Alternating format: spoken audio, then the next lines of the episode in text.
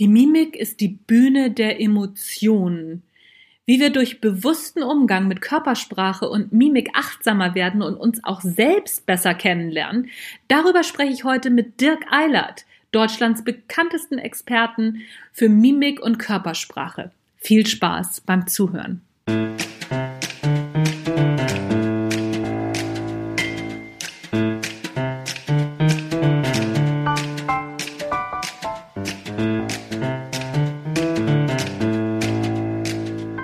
Herzlich willkommen beim Natural Leadership Podcast, der Podcast, der dir dabei hilft, der Mensch bzw. die Führungspersönlichkeit zu werden, die du sein willst. Du bekommst innovative Ideen, praktische Tipps, jede Menge Impulse und neueste Informationen aus der Hirnforschung für deinen beruflichen Erfolg und deinen persönlichen Entwicklungsprozess. Mein Name ist Anja Niekerken und ich freue mich, dass du dabei bist. Wer schon einmal die Serie Lie to Me gesehen hat, der fragt sich vielleicht, sag mal, geht das überhaupt? Die Antwort, das geht. Mein heutiger Talkgast kann das nicht nur bestätigen, er ist auch Deutschlands bekanntester Experte für Mimik und Körpersprache, Dirk Eilert. Dirk ist Experte für Emotionen und deren Bühne, die Mimik.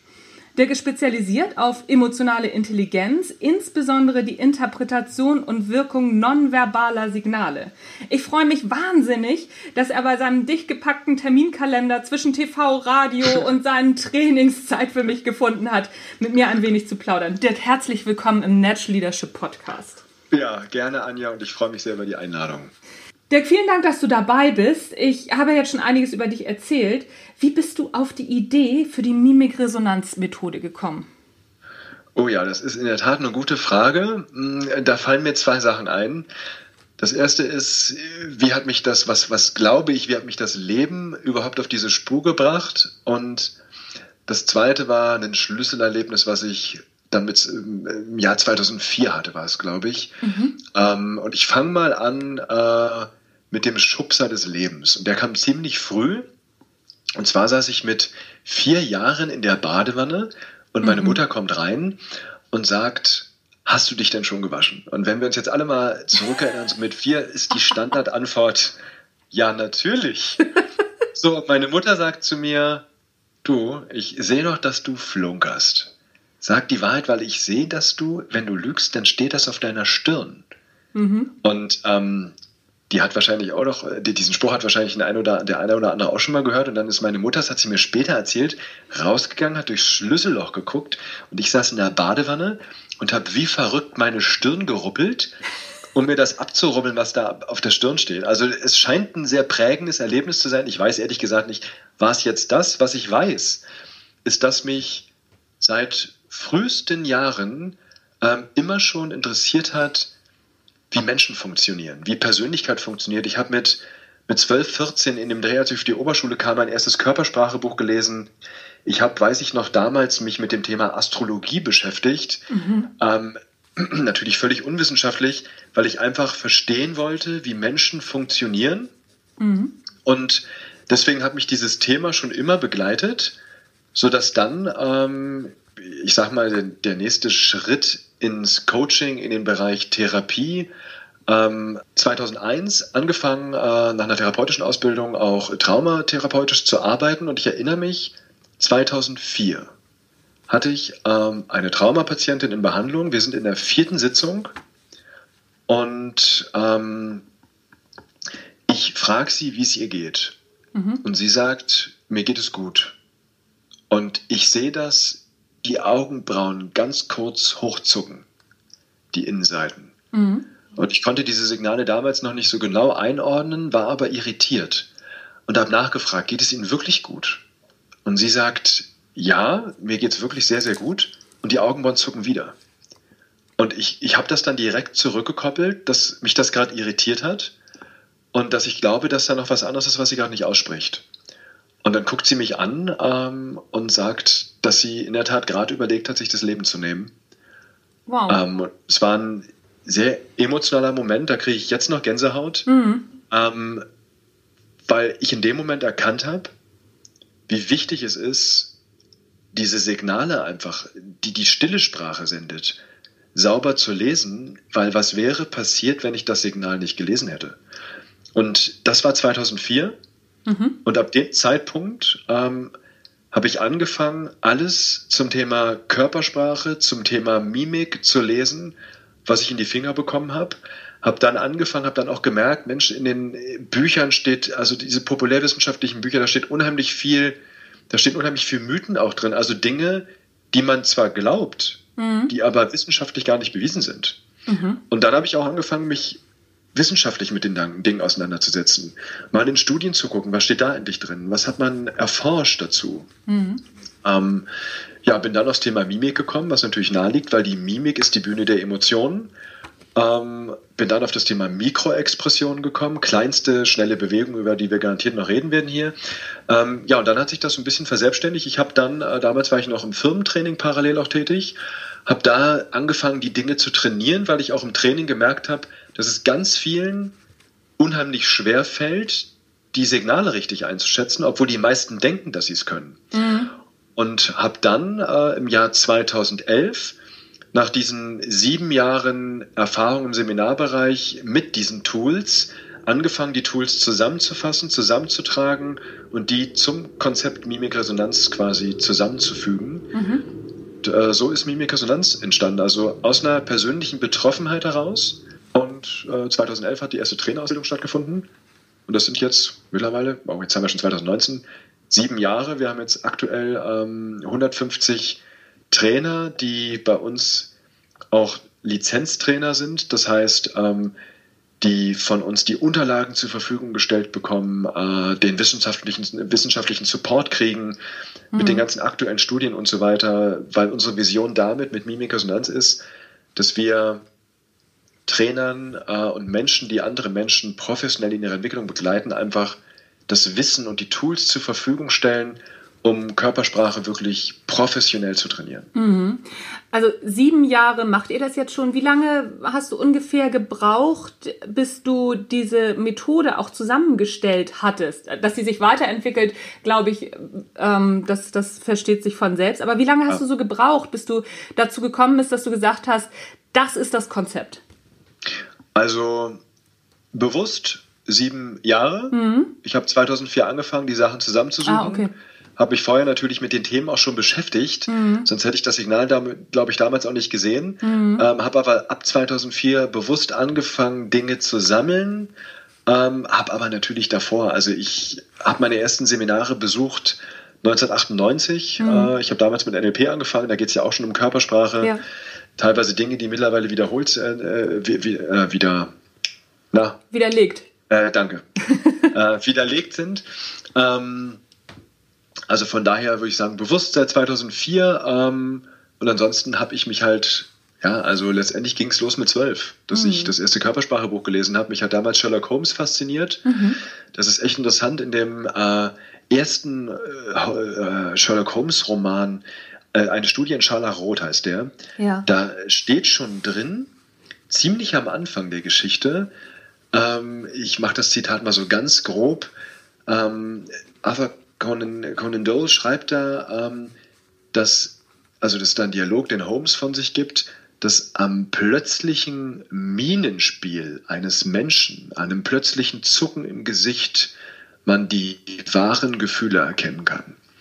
Und ich meine, Wahnsinn. Ja? ja? also das ist eine Definition von Mikroexpressionen. Und ja, dann habe ich, wie gesagt, angefangen, mich mit Körpersprache zu beschäftigen. Und letztendlich kann man sagen, ging es da los. Und wenn ich ganz weit zurückgehe, ja, aber das wirklich unbewusst. Äh, die Situation mit vier hat mhm. mich nachhaltig geprägt, weil es, ich weiß nicht, ob es die Situation war, aber vielleicht war es die Situation, die dazu geführt hat, da, dass ich mich einfach gefragt hat, fragt, äh, gefragt habe, was macht, was lässt uns funktionieren? Wie kann ich wirklich erkennen, was in dem Menschen vorgeht? Mm, mm, ja, spannend. Meistens äh, sind, sind ja solche, solche Sachen Auslöser, ne? schon in früher Kindheit, das stimmt. Ah, das ist übrigens eine Sache, die ich glaube, mm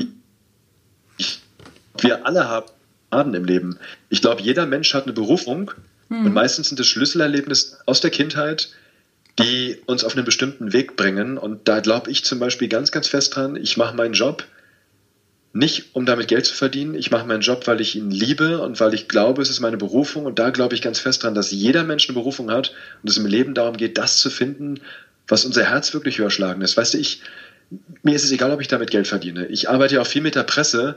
Mhm. Ähm, und da ist es mir egal, kriege ich jetzt für die Analyse oder für dieses Interview, für den Beitrag, kriege ich dafür irgendwas oder nicht.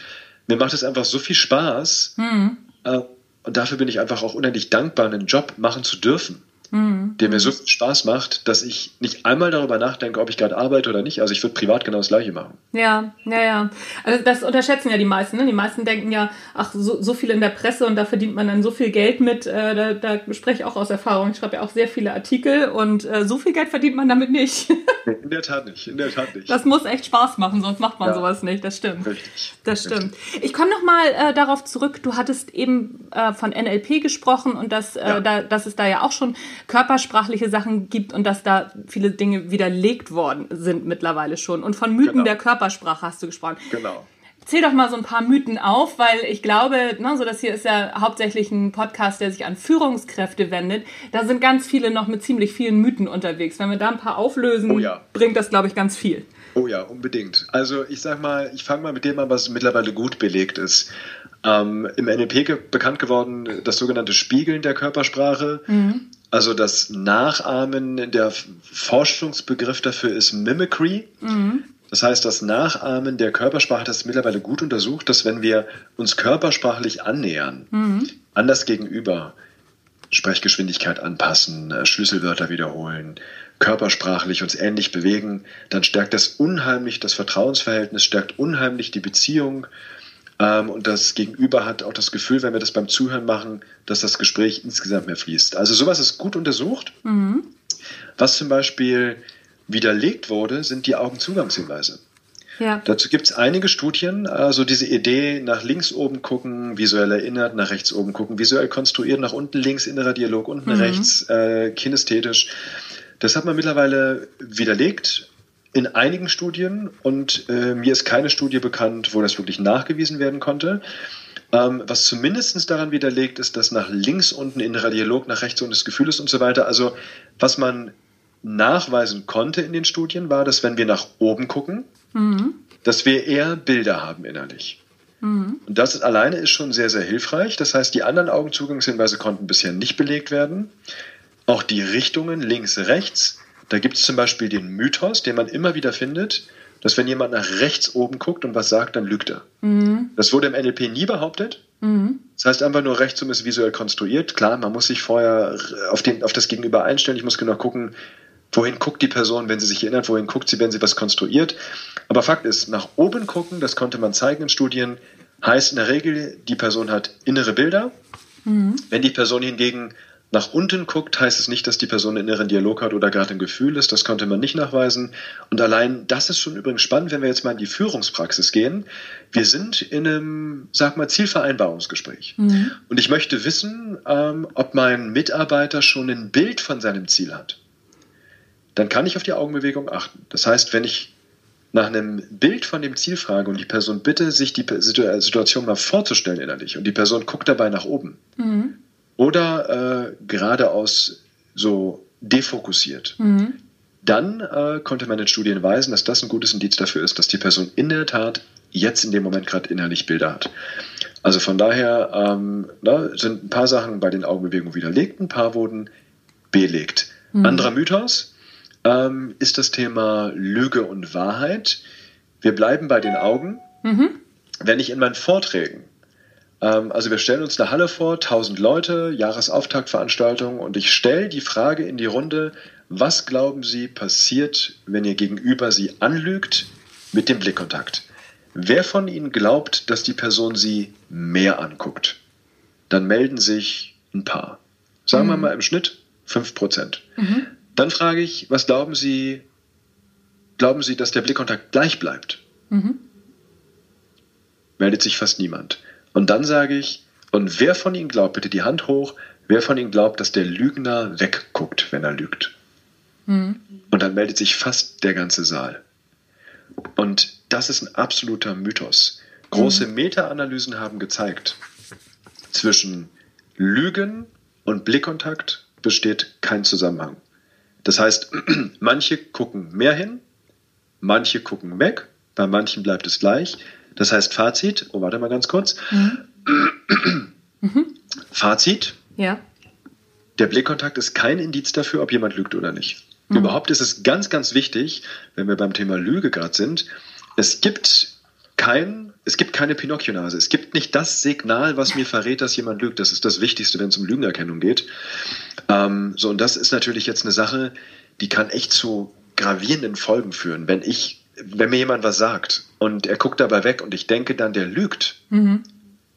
dann kann das natürlich echt verheerende Folgen haben, weil ja. ich dem anderen dann unterstelle, er lügt, obwohl er die Wahrheit sagt. Und ich mache das aufgrund eines Signals, von dem ich glaube, dass es bedeutet, dass die Person lügt, aber es gibt überhaupt keinen Zusammenhang. Mhm. Ja, das wär, ist fatal, ne? Das stimmt. Ja, in der Tat. Und äh, anderer Mythos, äh, eins meiner Lieblings, äh, eine meiner Lieblingsmythen ist das, du kennst die sogenannten Powerposen? Ähm, ja, ja, ja. also sich breitbeinig hinstellen, ja, genau. Arme in die Höhe ja. recken, zwei Minuten so stehen. Mhm. Das hat Amy Cuddy untersucht in einer Studie von 2010. Äh, dann hat sie 2012 einen TED Talk gemacht. Das ist der zweitmeistgesehenste TED Talk. Ich glaube, knapp 50 Millionen Views. Mhm. Ähm, Ergebnis dessen, was sie damals propagiert hat, war, dass wenn wir eine Powerpose einnehmen, mhm. zwei Minuten lang, mhm. dass wir uns selbstsicherer fühlen, dass wir risikoreicher handeln und dass das Dominanzhormon Testosteron ansteigt und das Stresshormon Cortisol sinkt. Mhm. Diese Studie hat man 2015 versucht zu replizieren. Ich glaube, ich habe es jetzt nicht genau im Kopf. Amy Cuddy hatte, glaube ich, um die 40 Probanden. Ähm, in der Studie von 2015 waren es über 100. Mhm. Das Ergebnis konnte man nicht replizieren. Es gibt aus 2018 nochmal eine große, große Meta-Analyse, mhm. wo es über 50 Studien sind, die man analysiert hat, um zu gucken, wirkt das oder wirkt das nicht. So Ergebnis, aktueller Stand, eine Powerpose hat keine Wirkung auf die Hormone, das heißt Testosteron geht nicht hoch, Cortisol mhm. geht auch nicht runter. Wir verhalten uns auch nicht risikoreicher, aber, deswegen kann man Powerposen trotzdem nutzen, aber die Powerpose lässt uns selbstsicherer fühlen. Mhm. Warum das so ist, das fragt man sich noch. Fakt ist aber, es gibt heute immer noch Trainer, Experten, die rumrennen und behaupten, ähm, dass durch eine Powerpose Testosteron hochgeht, Cortisol runtergeht. Und das ist schlichtweg einfach ein Mythos. Mhm. Trotzdem können wir diese Powerposen einsetzen. Nicht in der Situation natürlich, aber wenn ich ein wichtiges Gespräch habe, wo ich mich meine Kraft bringen möchte, vielleicht einfach kurz auf Toilette gehen, zwei Minuten in eine Powerpose stellen, dann werde ich merken, es fühlt sich besser an im Körper. Mhm. Ja, und das ist zum Beispiel eine Sache, die steht in meinem Buch, der Liebescode, das ist von 2015, das steht da auch noch drin. Mhm. Weil äh, 2015 dachte man noch, es ist so. Mhm. Und deswegen okay. ist immer wichtig zu sehen, Wissenschaft ist ja eine Wahrheitsfindung. Und deswegen äh, haben wir in unserer Akademie ähm, in Berlin eine eigene Forschungsabteilung ähm, wo wir den ganzen Tag die aktuellen Studien scannen, um möglichst auf dem aktuellen Stand zu sein und nicht nur aufgrund einer Studie Dinge ableiten, sondern wir gucken uns immer mehrere Studien an, gucken auf die Qualität der Studien und gucken dann, in welche Richtung weisen momentan die ganzen Studien, oh, okay. damit wir also das, das auf Dingen aufbauen, die mit dem aktuellen Stand natürlich fundiert sind, dann formulieren wir eigene Hypothesen und überprüfen die wieder mit eigenen Studien. Oh, spannend. Naja, man sagt ja auch, Wissenschaft ist immer der letzte Stand des Irrtums, ne? Mhm. genau, deswegen muss man sich davor bewahren. Ne? Ich bin jetzt kein Freund davon zu sagen, wir glauben nur das, was die Wissenschaft sagt, weil es gibt Dinge, die man beobachtet, mhm. Die natürlich auch Fundament haben und dann kommt jemand darauf, dann auf die Idee, das untersuche ich mal. Aber es gibt halt auch Dinge, die wissenschaftlich mittlerweile widerlegt sind. Mhm. Und das ist dann halt kritisch, wenn wir in einer Trainingsszene rumlaufen und in Führungstrainings, Verkaufstrainings Dinge behaupten. Mhm. Ich nehme mal die Augenbewegungshinweise. Mhm. Ja, das wird heute immer noch im NLP unterrichtet. Ja. Aber es ist wissenschaftlich widerlegt. Und da frage ich mich, wie kann ich was unterrichten, was wissenschaftlich widerlegt ist? Ja, und natürlich, das sind jetzt nicht allzu viele Studien. Es kann ja sein, dass es dann nochmal zehn Studien dazu gibt, die zeigen, ist, ist doch so. Mhm. Aber zumindest sollte ich ein bisschen kritischer hingucken und das auch mal in Frage stellen. Und das ist halt, das liebe ich an diesem Job und das, so verstehe ich auch Körpersprache, mhm. Dinge ständig in Frage zu stellen. Wenn ich bei Menschen Signale beobachte, dann nehme ich das nie als Fakt dass ich sage, der fühlt sich jetzt so und so und so ist das, sondern es ist für mich eine Hypothese. Und dann überprüfe ich die Hypothese im Gespräch. Und das ist, glaube ich, für Führungskräfte sehr, sehr hilfreich. Ich sage mal, das kürzeste Mimikresonanztraining der Welt mhm. geht wie folgt. Achte auf die Signale im Gesicht deines Gesprächspartners, weil die Mimik ist die Bühne der Emotionen. Wenn du wissen willst, wie sich jemand fühlt, guck ins Gesicht. Die Mimik ist direkt verdrahtet mit unserem Emotionszentrum. Deswegen ist die Mimik besonders zuverlässig. Mhm. Also achte auf die Signale der Mimik. Und wenn du in für dich wichtigen Gesprächsmomenten Signale siehst, dann koppel sie mit einer Resonanzaussage zurück. Mit einer Resonanzaussage, die deine Ich-Wahrnehmung zurückspiegelt. Also ich sehe zum Beispiel bei jemandem, dass die Augenbrauen Innenseiten hochzucken, kulturübergreifendes, kulturübergreifendes Zeichen für Trauer. Und dann würde ich vielleicht sowas sagen wie, Mensch, Anja, ich habe gerade das Gefühl, dass du traurig bist. So, und es ist wichtig, Trauer ist die Emotionsfamilie. Je mhm. nach Intensität dieses Gefühls und je nach Kontext benutzen wir andere Gefühlsbegriffe. Das kann sowas sein wie traurig, enttäuscht, resigniert, desillusioniert und so weiter. Also es könnte zum Beispiel auch sagen, es könnte auch sein, dass ich sage, Mensch Anja, ich habe das Gefühl, du bist gerade enttäuscht. So, und das war's. Das mhm. ist das kürzeste Mimikresonanztraining der Welt, weil wenn ich jetzt rausgehe mhm. und anfange, Menschen genauer anzuschauen. Und das ist das Zentrale, worum es bei Mimikresonanz geht, in einer Einstellung rauszugehen von ich sehe dich, Menschen wirklich wahrzunehmen mit ihren Gefühlen. Mhm. Und dann anfange, Signale der Körpersprache, insbesondere der Mimik, zurückzukoppeln, die ich gesehen habe. Dann ist das Leben der beste Lehrmeister. Ja, und deswegen äh, auch nochmal zurück zu deiner Frage, wie lange hat es gedauert, Mimikresonanz zu entwickeln? Hm ich bin da letztendlich ein Leben dran, weil ich mhm. mich immer gefragt habe, wie kann ich sehen, wie es anderen geht. Und ich habe natürlich viel experimentiert, dass wenn ich was gesehen habe, dann habe ich es einfach zurückgekoppelt und habe durch diese Beobachtung gelernt, ob ich mit meiner Interpretation richtig lag. Und dann habe ich angefangen, mich mit der Forschung zu beschäftigen. Das hat meine Wahrnehmung nochmal verfeinert. Ähm, dann haben wir das Training entwickelt und dadurch hat sich es auch nochmal verfeinert. Aber letztendlich ist der Kern das, was ich gerade gesagt habe. Das war diese knappe Minute. Und wenn jede Führungskraft jetzt damit rausgeht und sagt, damit fange ich mal an, Dinge zurückzukoppeln und zwar mit einer Haltung von, ich möchte dich verstehen. Mhm. Nicht mit einer Haltung von, ich möchte dich durchschauen. Und dann ist das gelebtes Mimikresonanz. Mhm. Und wenn ich das konsequent umsetze, dann habe ich in ein bis zwei bis drei Jahren eine komplett andere Wahrnehmungsfähigkeit, als ich sie heute habe, weil ich meine Wahrnehmung über die Jahre einfach trainiert habe. Mhm. Mhm. Klar. Wenn ich mir das so anhöre, ne? so ist es ja auch emotionale Intelligenz, beginnt die nicht immer erstmal bei, bei mir selbst? Muss ich nicht erstmal meine eigenen Emotionen genau kennen, bevor ich anfange, andere zu analysieren? Oh ja, in der Tat. Ähm, das ist bei uns in der Tat ein anderes Trainingskonzept. Das ist Misource. Da geht es um sich selbst, die eigenen Emotionen zu erkennen mhm. und äh, Übungen zu lernen, wie ich meine eigenen Emotionen nutzen kann, um in meiner Kraft zu sein. Mhm. Aber, und das Spannende, Anja, ist, ähm, dass meine Erfahrung ist, dass wenn unsere Teilnehmer anfangen, Mimikresonanz zu lernen, dass die Selbstwahrnehmung besser wird. Die Leute nehmen als Nebeneffekt dieses Trainings ihre eigenen Emotionen und ihre eigene Körpersprache besser wahr.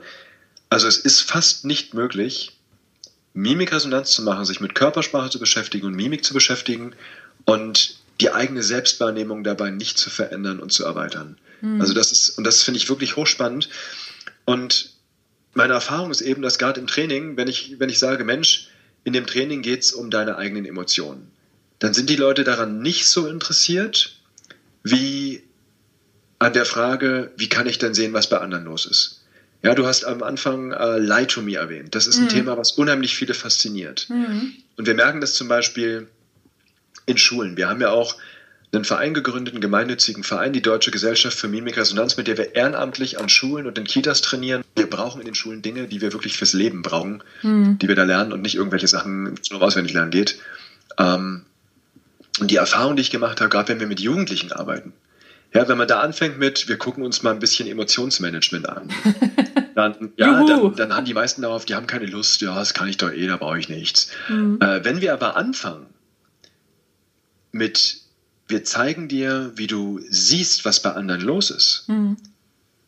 Und wir arbeiten im Training ja viel mit Videos, mit Slow Motion. Das heißt, wir zeigen Live-Videos aus dem Leben, ähm, echte Videos aus dem Leben und dann gehen wir da in die Analyse. Und ich habe ganz viele Videos im Training, wo ich auch die Geschichte dahinter kenne, was danach passiert ist und so weiter, weil ich mit vielen Menschen, die da im Video zu sehen sind, auch gesprochen habe. Und das ist Lernen aus dem Leben und das fasziniert unheimlich viele Leute, klar zu sehen, präzise, verlässlich zu sehen, was bei anderen los ist. Und dann kommst du über dieses Thema, fängst an, dich mit Emotionen zu beschäftigen. Und da muss ich dazu sagen, Mimikresonanz ist an der Oberfläche die Mimik und die Körpersprache sehen. Dahinter steht ein Modell, was ich entwickelt habe, um Menschen besser zu verstehen. Und wenn wir uns mit diesem Modell beschäftigen, dann verstehst du danach auch dich selbst besser, mhm. kommst aber über den motivierten Weg, eigentlich bin ich hier, um mich mit anderen zu beschäftigen und merke dann, Mensch, ganz nebenbei beschäftige ich mich mit mir selbst. Ja, spannend. Warum sollten sich Führungskräfte denn mit Emotionen auseinandersetzen? Emotionen haben im Business doch nach landläufiger Meinung eigentlich gar nichts zu suchen. Ja, das ist ein Thema, was ich ganz oft höre. Ich sage mal, wir leben im Zeitalter der Emotionen. Es kommt langsam die Trendwende. Die Hirnforschung hat ganz, ganz klar gezeigt, jede Entscheidung, die wir treffen, ist emotional. Mhm. Das heißt, die Illusion von einer rationalen Entscheidung, von rational entscheidenden Mitarbeitern gehört der Vergangenheit an. Das hat die Gehirnforschung widerlegt. Mhm. Das heißt, wenn wir uns vergegenwärtigen, Emotionen bestimmen, meistens auch unbewusst, ohne dass wir es merken, ganz subtil. Ich sage mal, was weiß der Fisch vom Wasser, in dem er schwimmt? Mhm. Wir haben mehr Nervenwege vom limbischen System, von der Amygdala zum Beispiel, zum präfrontalen Kortex hoch ins mhm. Großhirn, als nach unten. Mhm. Das heißt, unser limbisches System beeinflusst uns im Zweifel mehr als unser Großhirn, als unser Denkapparat. Das heißt, wir treffen Entscheidungen emotional. So, wenn ich das weiß, dass hinter Entscheidungen, hinter Verhaltensweisen Emotionen stehen, dann liegt es natürlich nahe, mich mit der Frage zu beschäftigen, wie kann ich denn die Emotionen erkennen, die da los sind?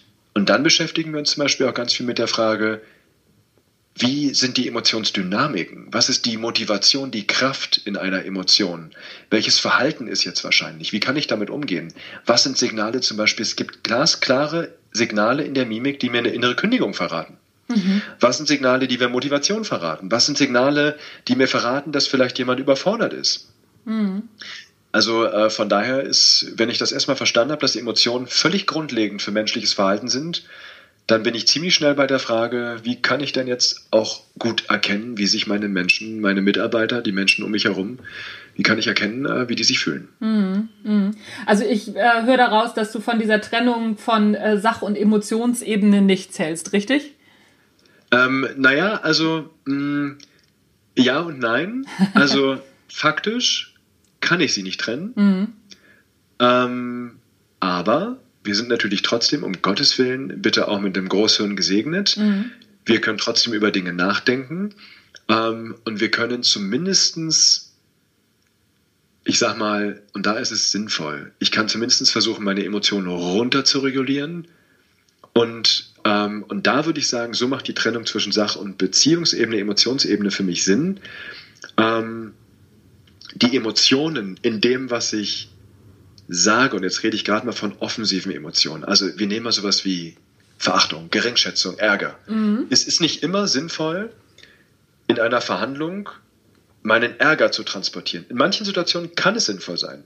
Es gibt zum Beispiel Studien, die gezeigt haben, dass konstruktiv ausgedrückter Ärger in einem Team, mhm. also wertschätzend formulierter Ärger, mhm. die Teamperformance erhöht.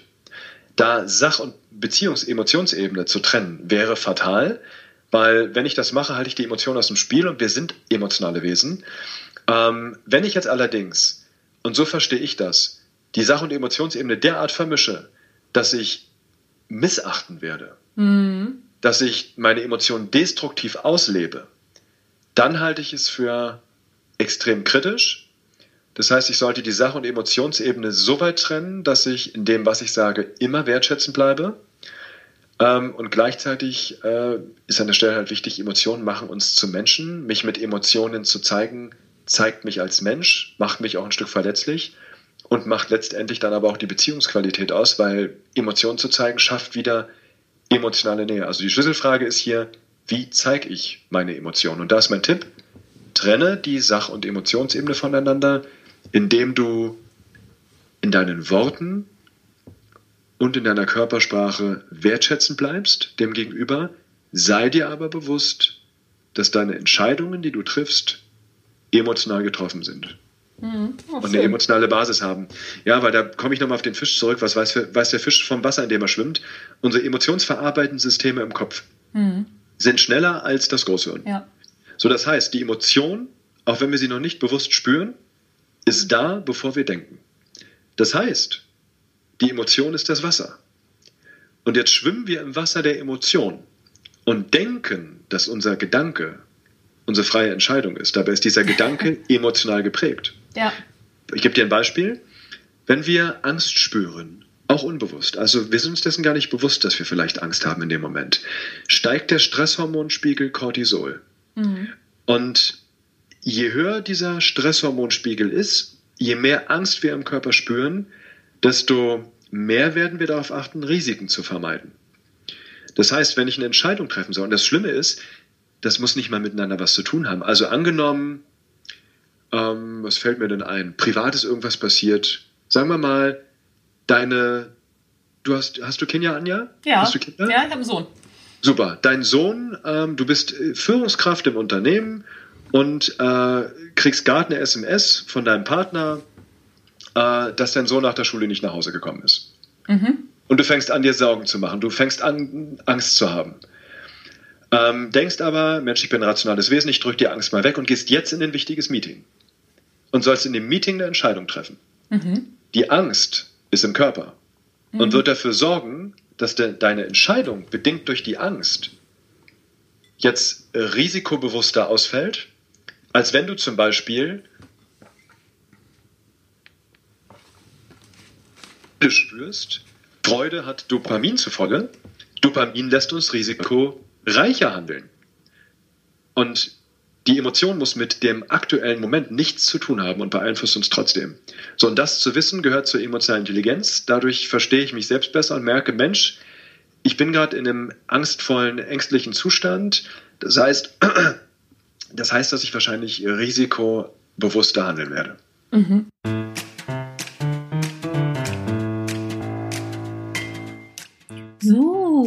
Der erste Teil des Natural Leadership Talk mit Dirk Eilert.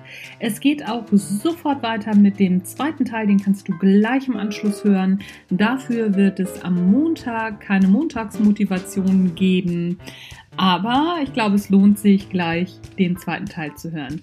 So, bis später. Mein Name ist Anja Niekerken, Natural Leadership Podcast, Natural Leadership Talk mit Dirk Eilert. Der nächste Teil folgt sogleich.